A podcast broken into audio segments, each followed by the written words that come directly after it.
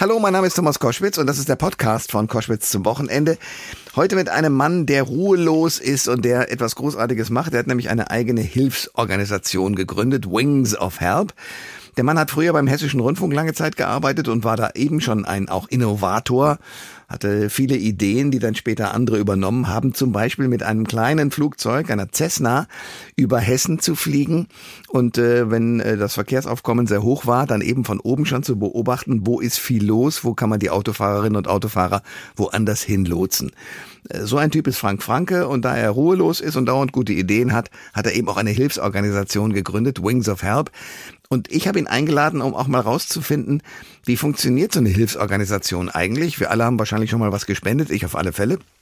Und dann hat man ja das Problem, dass man nicht so genau weiß, wie viel von dem Geld, was ich gerade gespendet habe, kommt eigentlich wirklich bei dem guten Zweck an. Da kann er uns ziemlich viele Dinge erzählen und auf die freue ich mich auch. Deswegen euch viel Spaß jetzt mit Frank Franke. Der Thomas Koschwitz Podcast. Ich freue mich sehr, einen äh, Kollegen, der früher mit mir zusammen Radio gemacht hat, inzwischen der Chef einer äh, weltumspannenden Hilfsorganisation ist, begrüßen zu können, weil das ist die Frage, die auch bei Koschwitz zum Wochenende ja ab und zu schon behandelt wird. Wie kann man Menschen, die in schwieriger Lage sind, helfen? Und natürlich ist der Ukraine-Krieg, der bitterböse Überfall von Wladimir Putin auf dieses Land, ein Thema, was sich durch die Nachrichten zieht. Und in diesem Zusammenhang wird immer wieder aufgefordert, bitte spendet doch und helft den Hilfs- oder Hilfsorganisationen. Es ist aber meistens gar nicht rauszukriegen, wie funktioniert das eigentlich genau. Also wenn ihr was spendet, wo landet das Geld? Deswegen freue ich mich sehr, diesen Kollegen, mit dem ich lange gesendet habe, hier ins Studio gelotst zu haben. Denn der ist Chef einer Hilfsorganisation, die heißt Luftfahrt ohne Grenzen, Wings of Help. Frank Franke, herzlich willkommen. Ja, servus. Du bist zwischen zwei Ereignissen, also gerade eben sozusagen aus der Ukraine kommend, demnächst dort wieder hinfahrend, mit dem Hinweis vor der Sendung, du, ich werde das Handy ausmachen, weil da kannst du nur undercover sozusagen reisen, sonst ist es zu gefährlich. Erzähl mir von diesen beiden Situationen, äh, zwischen denen wir uns hier jetzt gerade treffen. Es kommt einem ja vor, als würde dieser Krieg schon ewig andauern. Er dauert jetzt gerade mal ein bisschen mehr wie drei Monate und trotzdem waren wir bereits viermal in der Ukraine oder an der rumänisch-ukrainischen Grenze. Das hat seine Gründe, weil wir dort äh, von vornherein uns ausgesucht haben, hinzugehen. Wir wollten nicht über Polen hinfahren und unsere Hilfe dahin bringen, weil das alles ein bisschen überlaufen ist. Es gibt da leider auch viele äh, mit kleineren Lkw, die hinfahren, alles gut gemeinte Sachen und oft schief gegangen. Und äh, dort ist es relativ kompliziert, äh, irgendwie diese Hilfe so anzubringen, wie wir uns das vorstellen. Hilfe kann ja nur funktionieren, wenn sie A ankommt, einmal zu den Leuten, damit die ein besseres Leben vielleicht haben. Zum anderen aber auch diejenigen, und das ist ja ein wesentlicher Faktor, die unsere Arbeit unterstützen und die unsere Arbeit äh, möglich machen, denen das Gefühl zu verleihen, dass ihre Sachen, die sie spenden, auch tatsächlich bei uns ankommen. Ähm, nun äh, bestückt ihr ganze Lkw-Ladungen. Also wie viele Lkw hast du jetzt gerade hingeschickt? Wir werden jetzt am kommenden Montag äh, dorthin gehen. Unsere Lkw rollen bereits. Die sind gestern und vorgestern losgefahren. Wir haben äh, insgesamt dann, wenn die sechs Lkw, die wir losgeschickt haben, da sind 51 große Sattelzüge bewegt. Wow. Einmal von hier nach an die rumänische Grenze, aber dann wieder von dort. Wir laden dort an einen bestimmten Ort um. Bitte habt Verständnis dafür, dass wir Einzelheiten nicht äh, von uns geben. Das ist ja im Moment sind ja auch Ziele gerade die Versorgungswege und äh, laden dort um und fahren dann wiederum mit LKW weiter. Insgesamt haben wir 51 LKW bewegt, die vielleicht ungefähr etwas mehr wie 1000 Tonnen dahin gebracht haben. Frank Franke ist mein Gast bei Koschwitz zum Wochenende, Chef der Hilfsorganisation Luftfahrt ohne Grenzen Wings of Help. Ähm, ihr sitzt, glaube ich, am Frankfurter Flughafen. Ähm, wie ist es zu der Gründung dieser Hilfsorganisation gekommen? ziemlich verrückte Geschichte. Du hast ja bereits erwähnt, dass wir lange schon zusammenarbeiten. In 1988 äh, hatten wir mal die Idee, da war ein schreckliches Erdbeben in Armenien. Da sind sehr viele Menschen im Winter ums Leben gekommen, viele Kinder erfroren. Und ich hatte an dem Nachmittag Sendung hier in diesem Hause und habe mir den äh, Kapitän einer Lufthansa-Maschine, seinen Co-Piloten und eine Stewardess eingeladen, äh, weil wir natürlich wissen wollten, was wir da, was da passiert. Und dieser Kapitän der deutschen Lufthansa, 1,96 Meter groß, erzählte mir jetzt von den Kindern, die er auch gesehen hat und äh, von dem ganzen Übel, was da eben in, vor seinen Augen sich abspielte. Und plötzlich fing dieser Mann an, mitten im Studio zu weinen. Ich hatte das in der Form so noch nicht erlebt und es hat mich selber auch umgehauen. Es ist immer schwierig, Menschen weinen zu sehen, wenn man selber auch äh, angegriffen ist in mhm. seinen Gefühlen. Ja. Und ich habe damals unseren gemeinsamen Freund Werner Klein, ich glaube in dem, da muss man es mal sagen, anrufen, der war ja auch mir vorgesetzt hier und habe gesagt, Werner, wir müssen da was tun. Und er sagte, was hast du für Idee? Sag ich, wir verkaufen Musik.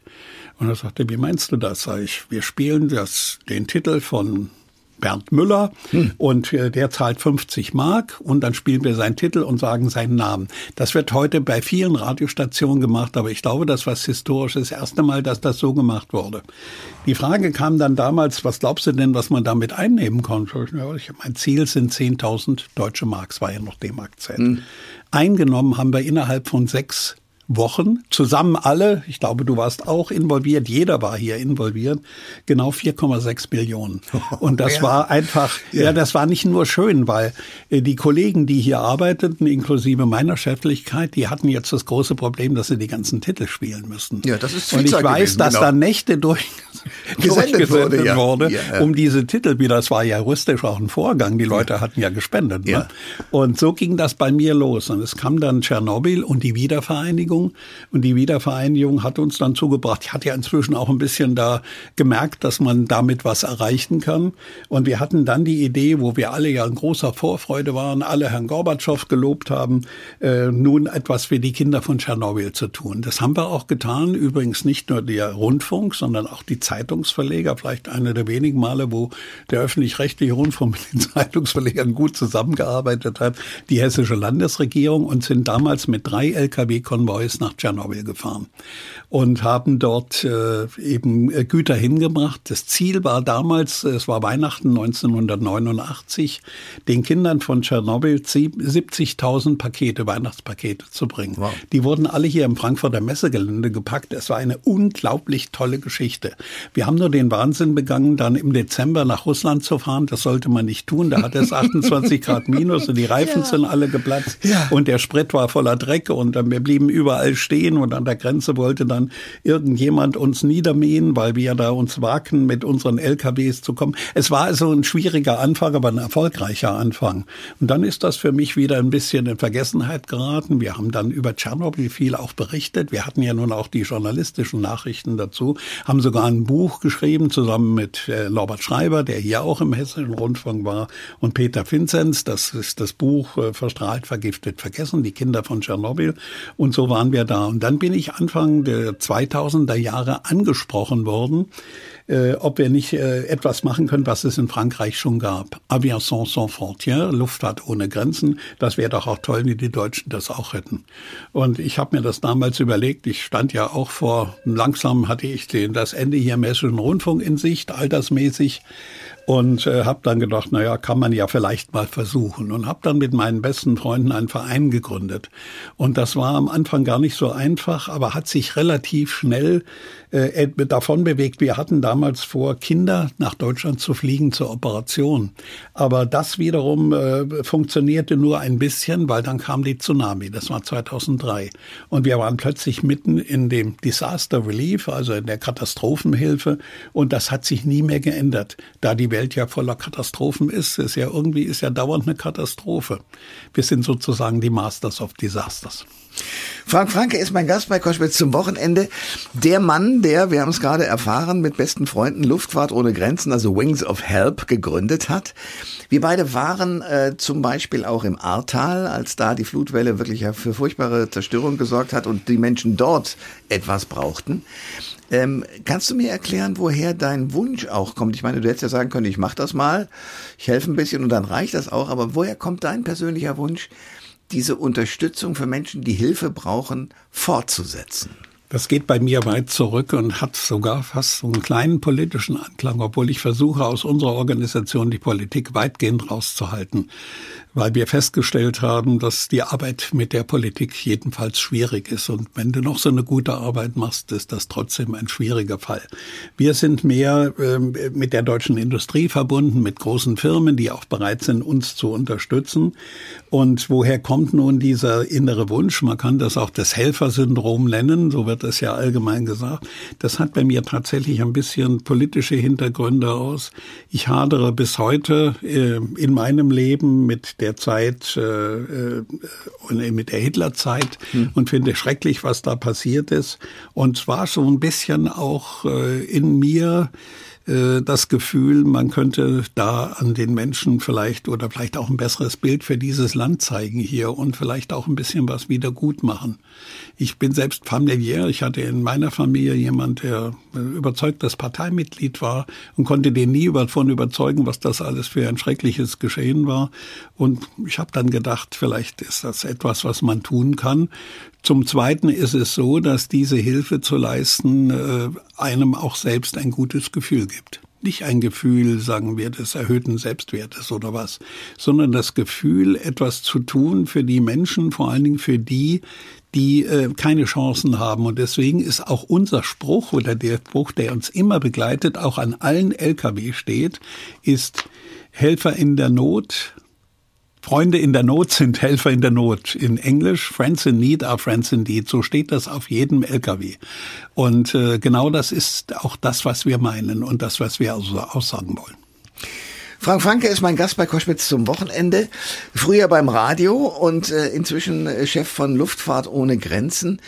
Ähm, ihr seid eine Truppe, die ja nicht nur jetzt, sagen wir mal, in der Ukraine, wo es aktuell ganz furchtbar ist, oder als es im Ahrtal passierte, äh, wo es ganz furchtbar war, eingreift, sondern ihr seid einmal rund um die Welt im Einsatz. Wenn ich das richtig mitkriege, du warst auch in Afghanistan, in allen möglichen Regionen in Myanmar, hab da irgendwelche Computer hingeliefert, teilweise ja auch gefährlich. Also du bist ja auch an Orten unterwegs, wo man jetzt nicht sagen kann, da kann man schön Urlaub machen und da kann man den Sonnenschirm aufstellen. Wenn man das tut, kann man möglicherweise irgendeine Granate oder sonst was abbekommen. Wie gehst du damit um? Ich glaube, wenn man sich den ganzen Tag darüber Gedanken macht, äh, was einem unterwegs passieren könnte, dann lässt man es am besten gleich, weil das nicht funktioniert. Und ich hatte immer so das Gefühl, und bisher hat das auch so funktioniert, dass wenn du so etwas tust, du auch einen gewissen Schutz hast. Ich glaube jetzt nicht an hohe Mächte, sondern irgendwie ist irgendwas Gutes auf deiner Seite. Und äh, natürlich sind wir diesen Gefahren begegnet. Ich war zum Beispiel, als die Deutschen noch, bevor wir Teil der Allianz wurden, die jetzt in Syrien gekämpft haben. Und die Syr äh, Syrien, die, die, die Leute, die gegen Assad gekämpft haben, unterstützt haben, noch in Syrien in einem Lager und ich fand das zwar furchtbar ärmlich, aber nicht gerade sehr aufregend. Eine Woche später, nachdem ich dort war, ist der englische Helfer David Heinz entführt worden, später von der ISIS ja enthauptet worden. Das heißt also, du gehst schon immer irgendwo auch einen Weg entlang, der was bedeuten kann. Wir waren im Irak. Die Gefahren sind uns nie offen begegnet. Aber es gab jetzt gerade, ich bin bei einem Besuch im Irak, wir arbeiten dort schon seit 2014. Es gibt in Kurdistan 32 Flüchtlingslager. Das ist alles in der Welt längst vergessen worden, mit ungefähr 920.000 Flüchtlingen, die seit sechs, sieben Jahren in den Lagern sind. Da waren wir auch unterwegs und ich bin da hochgeflogen geflogen aus den Vereinigten Arabischen Emiraten und bin angekommen in Erbil und dann haben die Leute mich etwas bleich angeschaut und haben gesagt, ob ich mich jetzt sehr erschreckt hätte und ich sagte, was sollte ich mich erschrecken?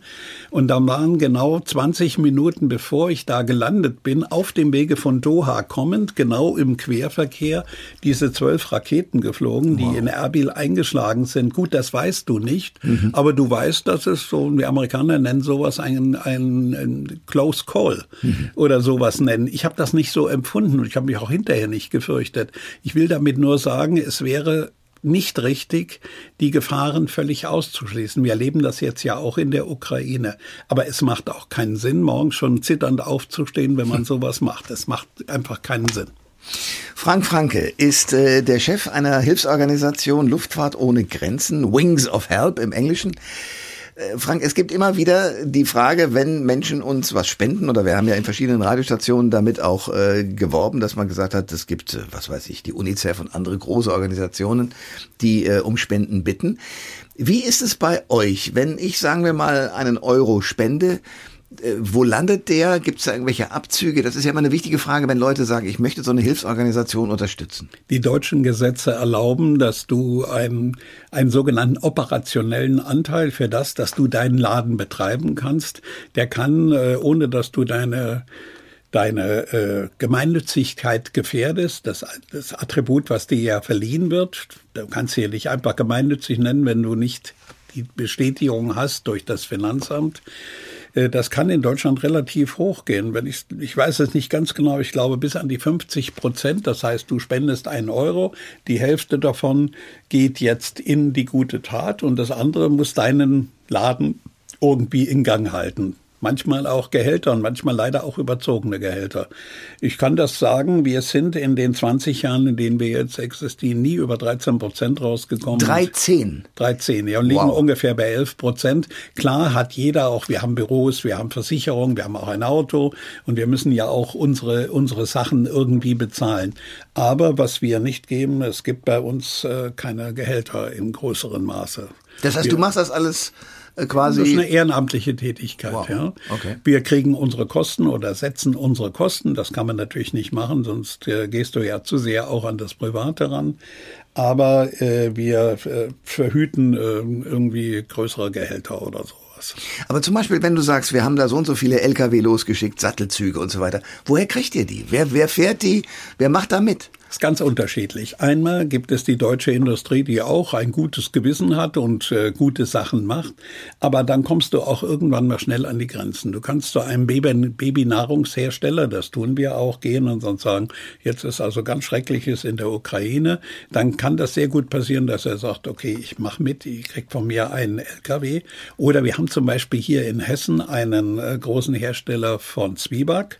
Zwieback ist ein wichtiges, fast äh, schon sagen medizinisches Heilmittel. Mhm. Jeder, das geht uns ja beiden auch so, du hast Durchfall oder ist schlecht gewesen, das Erste, was da wieder ist, ist ein Zwieback. Ja. Und deswegen spielt das so eine große Rolle. Da haben wir, mit dem haben wir ein Verfahren, der sagt, ihr kriegt von mir einen LKW voll Zwieback, die Hälfte zahlt ihr und die Hälfte spende ich euch gegen Spendenquittung. Der braucht ja dann, muss es ja irgendwie verbuchen können. Das ist auch ein Weg. Oder wir bekommen von wie wir es jetzt gerade bei der Ukraine in großem Maße hatten, Geld von irgendwelchen gutwilligen, gutmütigen Menschen zugegeben, zugespendet und kaufen die Sachen. Dann versuchen wir natürlich bessere Preise zu bekommen. Das ist das große Spiel in einer solchen Hilfsorganisation. Ich will das noch mal kurz an einem anderen Beispiel sagen. Wir haben nach einem großen, äh, großen Katastrophe in Asien mal ein Jumbo hingeschickt. Das war auch dringend nötig mit 107 Tonnen. So viel nimmt ein Jumbo mit und äh, hatten nun das Problem dieses, wir hatten die medizinischen Sachen alles, das war ein Wert von vielleicht 1,6 Millionen, die da reingepackt wurden in dieses äh, Flugzeug. Aber wir hatten natürlich nicht das, was es eigentlich kostet. Wenn du heute von hier nach Asien fliegst, das war Tacloban, Cebu, dann musst du rechnen irgendwo zwischen vier und sieben Euro pro Kilo. Wenn du das jetzt mal 100.000 nimmst, also jetzt mal grob gerechnet, dann liegst du irgendwie bei 600.000, 700.000 für dieses Flugzeug. Das sind auch 18 Stunden Flug. Ja. Wir haben das damals äh, für 100 und glaube ich 6000 Euro bekommen, aber da waren wieder Umstände drumherum, die wir vielleicht auch mit einem gewissen Geschick genutzt haben. Und äh, das ganze Geschick ist, äh, wenn man solche Verkehrsmittel benutzt, die dann wenigstens so zu bekommen, dass man sie günstig bekommt. Wir haben auch schon mal Sachen nach Japan, nach der großen Flutkatastrophe Fukushima geschickt. Da hatten wir sieben große 40 Fuß Container mit Gütern, aber gar keine Möglichkeit, das irgendwo hinzubringen. Da haben wir mit einer großen Reederei gesprochen. Der Mann, der der Chef dieser Reederei war, den Namen sage ich bewusst nicht, der hat gesagt, das darf ich gar nicht. Und äh, ist, die Japaner sind auch schwierig mit dem Annehmen von Hilfe, obwohl, wie wir es festgestellt haben, sie dringend gebraucht haben. Äh, sagte, aber was äh, können Sie diese sieben Container nach Hamburg bringen? Sag ich, ja, haben wir mit der Bahn gesprochen. Die Bahn hat sie auf nach Hamburg befördert. Er hat sie auf eines seiner Riesenschiffe da geladen, da wahrscheinlich bei 10.000 Containern gar nicht groß aufgefallen und sind dann nach Japan gefahren. Und die Dinger sind offiziell nie aufgetaucht. Ja. Das war sozusagen schwarze Ladung auf diesem Schiff. Auch das geht, aber das ist eben das Geschick, wie du mit Situationen umgehst und wie du Situationen löst. Frank Franke ist mein Gast bei Koschwitz zum Wochenende. Ich habe schon festgestellt, du bist ja jemand, der äh, ein guter Netzwerker ist. Du kennst Gott und die Welt und du hast, äh, das finde ich sehr schön, ab und zu äh, ein Buch veröffentlicht. Es wird jetzt demnächst auch wieder ein Buch veröffentlicht werden von dir. Ich habe ein Bildband äh, in die Hände bekommen. Sehr schöne Fotos, ein Zebra. Äh, also ein Flugzeug, äh, es sieht sehr klapprig aus, ehrlich gesagt, aber mit dem seid ihr wie geflogen, von wann, von wo bis wo und was war das Ziel dieser Aktion? Jedenfalls die schönen Bilder habe ich schon mal gesehen, aber die Geschichte dahinter will ich von dir hören. Ja, das ist also sicher eine der verrückten Geschichten meines Lebens und der Mitflieger. Es waren ja mehrere Leute dabei. Zum Beispiel war dabei Ulf Merbold, der deutsche Astronaut, ist mitgeflogen. Damals der Chef von Airbus, Dr. Thomas Enders, der war mit an Bord und solche Leute haben sich da mit uns zusammen auf den Weg gemacht. Die ganze Idee kam aus einem Abend äh, in der Wüste Nevadas, oh, nachdem Mann. ich zwei Glas Wein getrunken hatte, kam dieses Flugzeug geflogen. Und das Einzige, was wir anfangs hörten, war ein tiefes Brummen. Und als er dann am Himmel aufdachte, ich sagte, sieht aus wie ein fliegender Gartenstuhl. Ja. Und dann kam der runter und dann sagte einer, Mensch, morgen könnten wir zum nächsten See fliegen. Das war der Walker Lake, ungefähr eine Stunde Flugzeug entfernt, um da mal auf dem, das Ding konnte auch im Wasser landen, da mal zu landen.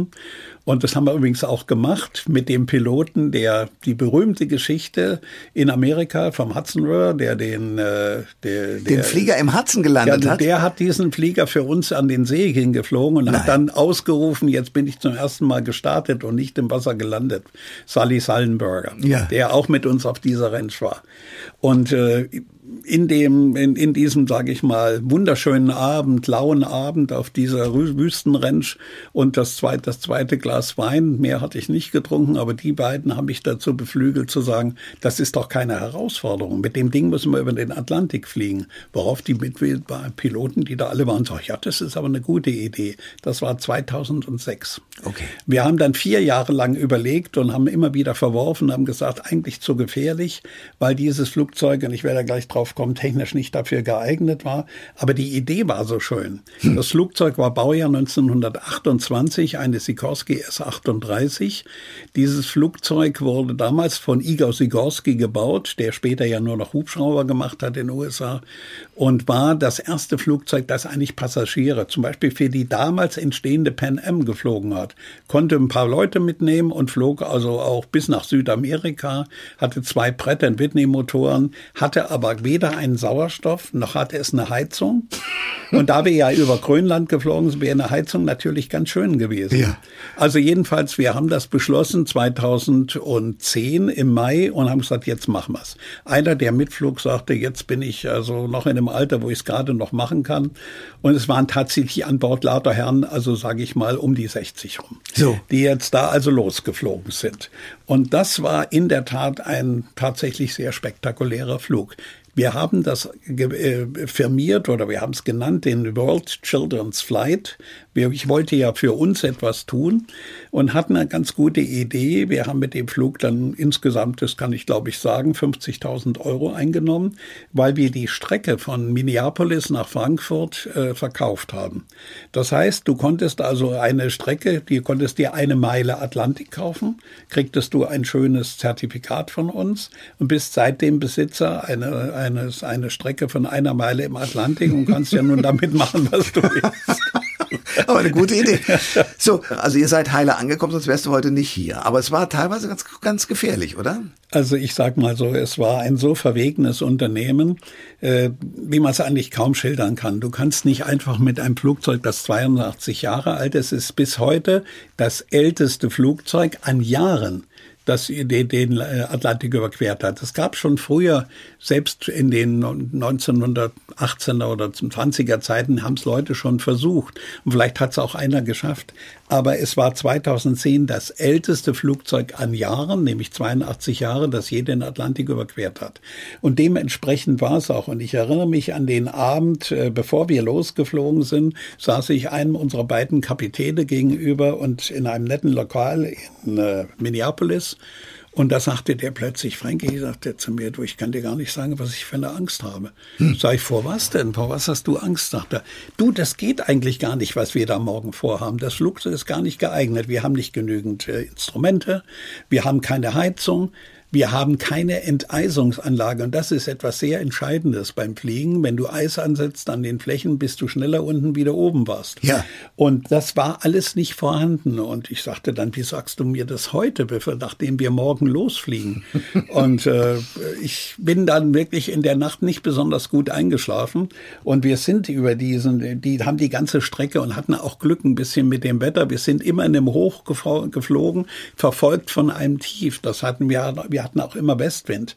Die, die, Maschine flog maximal 100 Meilen schnell, 160 Kilometer ungefähr schnell und die wäre gegen starken Wind wahrscheinlich gar nicht angekommen. Das Flugzeug konnte auch nicht mehr von Europa nach Amerika zurückgeflogen werden, sondern das war nur möglich mit dem Wind über über den Atlantik, über den, mit dem Westwind. Zurück ist es mit dem Schiff gefahren worden. Also äh, aus, ja, die, wären, die wären gar nicht gegen den Wind angekommen. Du hast ja Windgeschwindigkeiten in größeren Höhen bis zu 300 Kilometer. Das heißt, das Flugzeug wäre mehr rückwärts geflogen als vorwärts.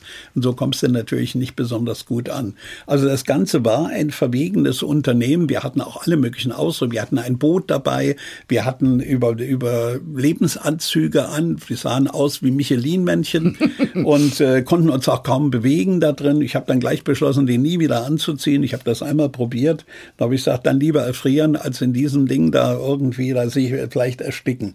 Und äh, so sind wir losgeflogen. Auch ein Gewehr hatten wir auch dabei, falls wir in Grönland irgendwie einem Eisbären begegnen, nachdem wir dort auf dem Eis nicht zerschellt, sondern vielleicht gelandet waren. Das Ganze war eigentlich ein verrücktes Unternehmen und können nur Leute machen, die irgendwann mal in der Nähe vielleicht nach nach einem langen Leben mal denken, noch mal irgendwas Verrücktes. So ganz, äh, sage ich mal, vernünftig war das Ganze nicht. Aber wir haben es ja geschafft. Äh, wir haben dann später, als wir das Buch geschrieben haben, festgestellt, dass das vorher insgesamt fünfmal versucht wurde und alle diese Versuche sind kläglich gescheitert. Im Atlantik oder sie sind äh, ums Leben gekommen, sie haben, hat nie mehr was von ihnen gehört. Dazu zählte auch die Nichte des amerikanischen Präsidenten Woodrow Wilson, die 1929 versuchte, mit einem solchen Flugzeug den Atlantik zu überqueren und für der nie wieder was gehört wurde. Das habe ich Gott sei Dank alles später erst gelesen, aber wir haben es im Buch verarbeitet. Frank Franke ist mein Gast bei Koschwitz zum Wochenende.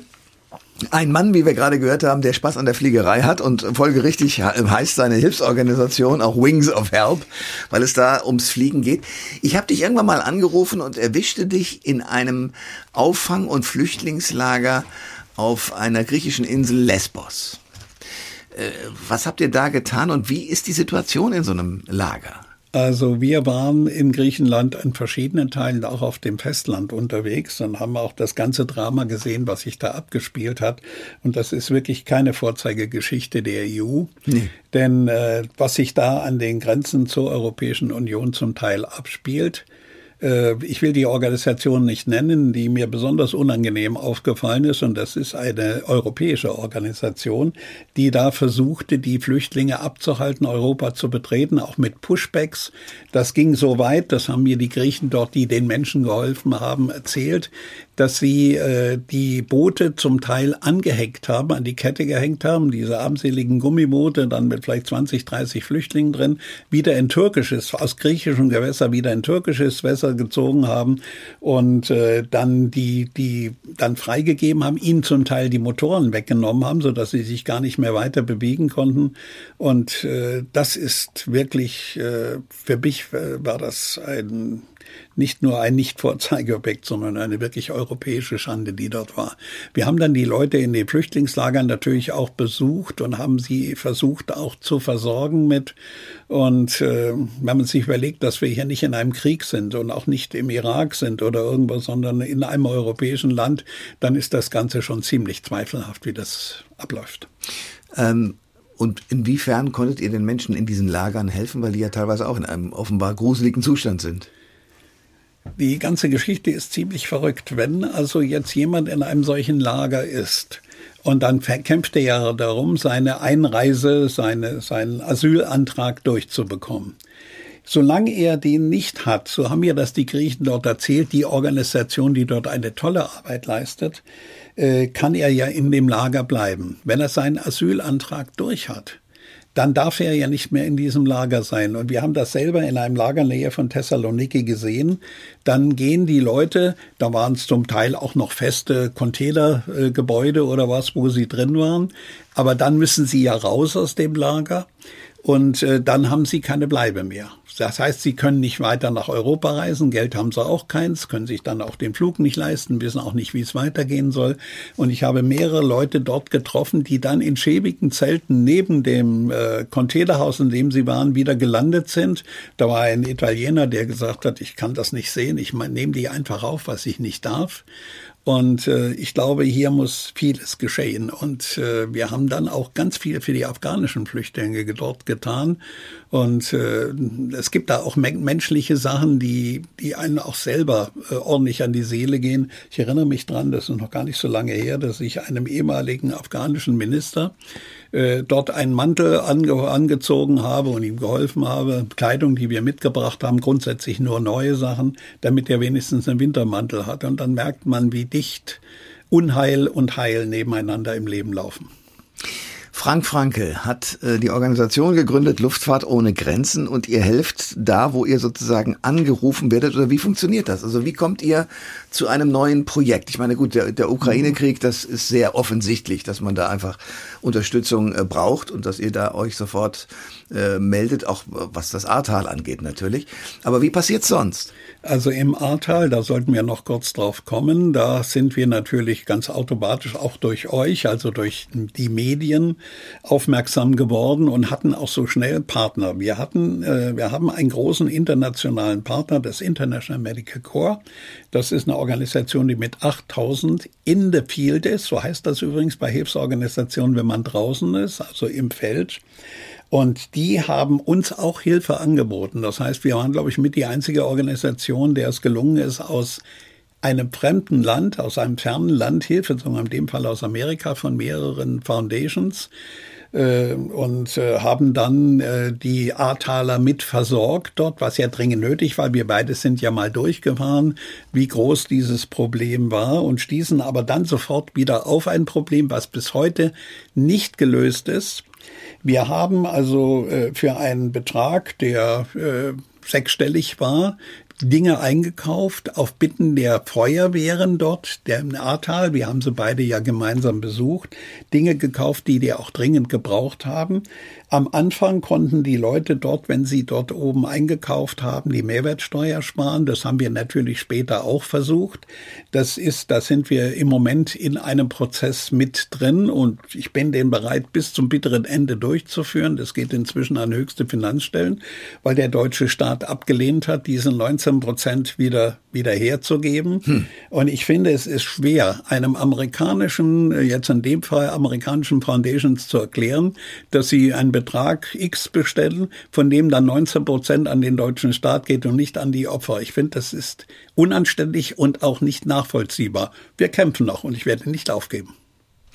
Frank Franke ist mein Gast bei Koschwitz zum Wochenende. Wir könnten über Bücher sprechen, die du geschrieben hast. Also du hast schon erwähnt, äh, die Tschernobyl-Kinder äh, und äh, was ihr mit denen gemacht habt. Hilfe für die Menschen begleiten sein ganzes Leben. Das ist sozusagen die Überschrift über dein Leben. und ich frage mich, wenn du Bücher schreibst also und, und Hilfsorganisationen leitest und, und, und, wann machst du das alles? Naja, ähm, ich glaube, da sehe ich einen hier gegenüber sitzen, der ähnlich arbeitet wie ich. Es gibt Menschen, für die ist Arbeit nicht etwas etwas Schädigendes oder etwas, was sie, was sie ärgert oder aufregt, sondern ist ein nützlicher Begleiter im Leben. Und äh, ich persönlich bin ja auch, nachdem ich hier im Hessischen Rundfunk fertig war, in der Altersgrenze gewesen, wo man sagt, du setzt dich am besten auf die Parkbank irgendwo hin und guck in die Sonne. Aber ich finde, so kann man nicht leben. Ich jedenfalls nicht. Andere Menschen, die das so machen wollen, die sollen das so tun. Ich persönlich kann nur jedem empfehlen, nachdem ich viel in meinem Freundeskreise auch Menschen gesehen habe, die eines Tages aufgehört haben und nicht wussten, was sie mit ihrem Leben nun anfangen sollten. Das geht ja so weit, dass es Menschen gibt, die dann beschließen, dieses Leben vielleicht nicht mehr weiterführen zu wollen. Hm. Und ich finde, da ist es, und das ist ein Ratschlag, den ich weitergeben habe, vielleicht eine gute Idee, ein paar Jahre vorher zu überlegen, bevor man nun weiß, ich gehe aus der aktiven Arbeit raus, was wird eigentlich danach passieren? Ich habe gestern mit einem großen Unternehmen gesprochen, die haben 18.000 Mitarbeiter, die Menschen vorbereiten auf ihr späteres leben. Und ich finde, das ist etwas sehr Gutes. Ich persönlich möchte gerne, solange ich gesund bin und noch einen klaren Geist habe, das einfach weitermachen, solange ich daran Freude habe. Und äh, wie geht diese Organisation mit den Menschen um? Wie bereitet sie die vor? Weil deine Vorbereitung war klar. Das ist, äh, hast sie du ja erzählt. Im Grunde dieselben Tipps. Du musst dir vorher überlegen, was mache ich eigentlich später? Wie gehe ich später mit meinem Leben um? Und wir sind ja in einer seltsamen Gesellschaft, die also dann sagt, ein Mensch hat eine gewisse Alter, Alter, ein gewisses Alter erreicht und jetzt hat er gefälligst sich auf die Parkbank zu setzen. äh, andererseits äh, ist es aber so gewesen, ich weiß das von einem großen Unternehmen hier im Rhein-Main-Gebiet, die, die das auch mal, gehen Sie, Herr Koschwitz, gehen Sie bitte mal in Pension. Und dann haben sie festgestellt, dass das gar nicht gelaufen ist. Dann haben sie die Leute alle wieder zurückgeholt. So kann es ja auch nicht sein. Also ich glaube, eine in unserer Gesellschaft, in unserer älter werdenden Gesellschaft, gehört ja auch dazu, äh, wird, gehört auch noch mehr dazu, nicht dauernd über Altersgrenzen zu reden, wenn einer vielleicht 30 Jahre lang Straßen gebaut hat, dann hat er dann auch vielleicht ein anderes Gespür, ein anderes Gefühl dazu. Aber warum dich der des Wissens dieser Leute berauben, die ein Leben lang etwas, äh, etwas in diesem, zu diesem Leben beigetragen haben. Ich finde, dass die ältere Generation heute eine wesentliche Rolle für das Fortbestehen unserer Sachen besteht. Vielleicht ein Satz dazu nochmal zu den sogenannten Ehrenamtlichen, zu denen wir ja auch gehören. Äh, Deutschland hat etwa 25 Millionen bei unseren mehr als 80 Millionen Einwohnern, die in irgendeiner Weise tätig sind ehrenamtlich. Und ich finde, die haben den allergrößten Respekt verdient. Ich rede nicht von mir hier, sondern ich rede von den vielen, die ich auch treffe draußen. Und ganz ehrlich gesagt, wenn heute diese 25 Millionen Menschen, die etwas in diesem Lande tun, damit es weiter besteht, in den Streik gingen für zwei Tage, wird vieles in diesem Land nicht mehr funktionieren. Ich finde, daran sollte sich die Politik noch mehr erinnern. Frank Franke ist mein Gast und ich habe mal so ein bisschen in deine Biografie geguckt. Du bist der Gründer von Wings of Help und hast in verschiedenen Aktionen schon äh, vorher geholfen, bevor es diese Organisation gab. Du bist, äh, habe ich gelesen, Träger des Bundesverdienstkreuzes, World Humani was? Humanar Humanitarian Award. Award. Vielen Dank. Du, das ist ja wirklich ein schwieriges Wort. Den Deutschen Bürgerpreis hast du, den Christophorus-Preis mehrfach bekommen und äh, bist äh, ja in verschiedenen Bereichen geehrt worden. Bedeuten dir diese Preise was? Ja oder nein? Und wenn ja, was? Also ich würde ungerne jemanden beleidigen oder ein schlechtes Gefühl geben, wenn ich ihm sage, dass es mir nichts bedeutet.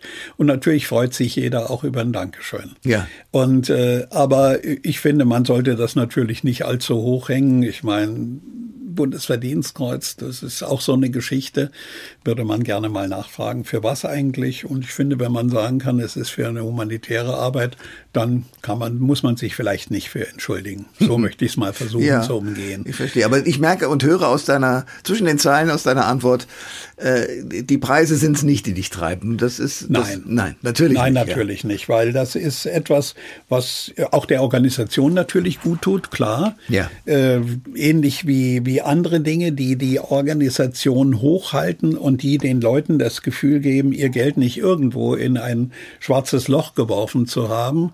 Und äh, die Frage wird ja ganz oft gestellt, wie mache ich es denn eigentlich wirklich? Deutschland ist ein Land, das sehr gerne gibt.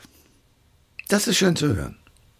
Das ist schön zu hören. Du, ihr habt mit eurer Organisation ganz furchtbar viel schon ähm, äh, unterstützt. Ähm, also, was weiß ich, in Tschernobyl, du hast es angesprochen, äh, jetzt in der Ukraine, Irak. Ähm, gibt es irgendwas auf diesem langen Weg der Hilfe mit deiner Organisation, äh, von der du sagst, da war es mir persönlich am wichtigsten? Ich glaube, man kann das nicht unterscheiden und der Sache eine, eine, Wertigkeit geben.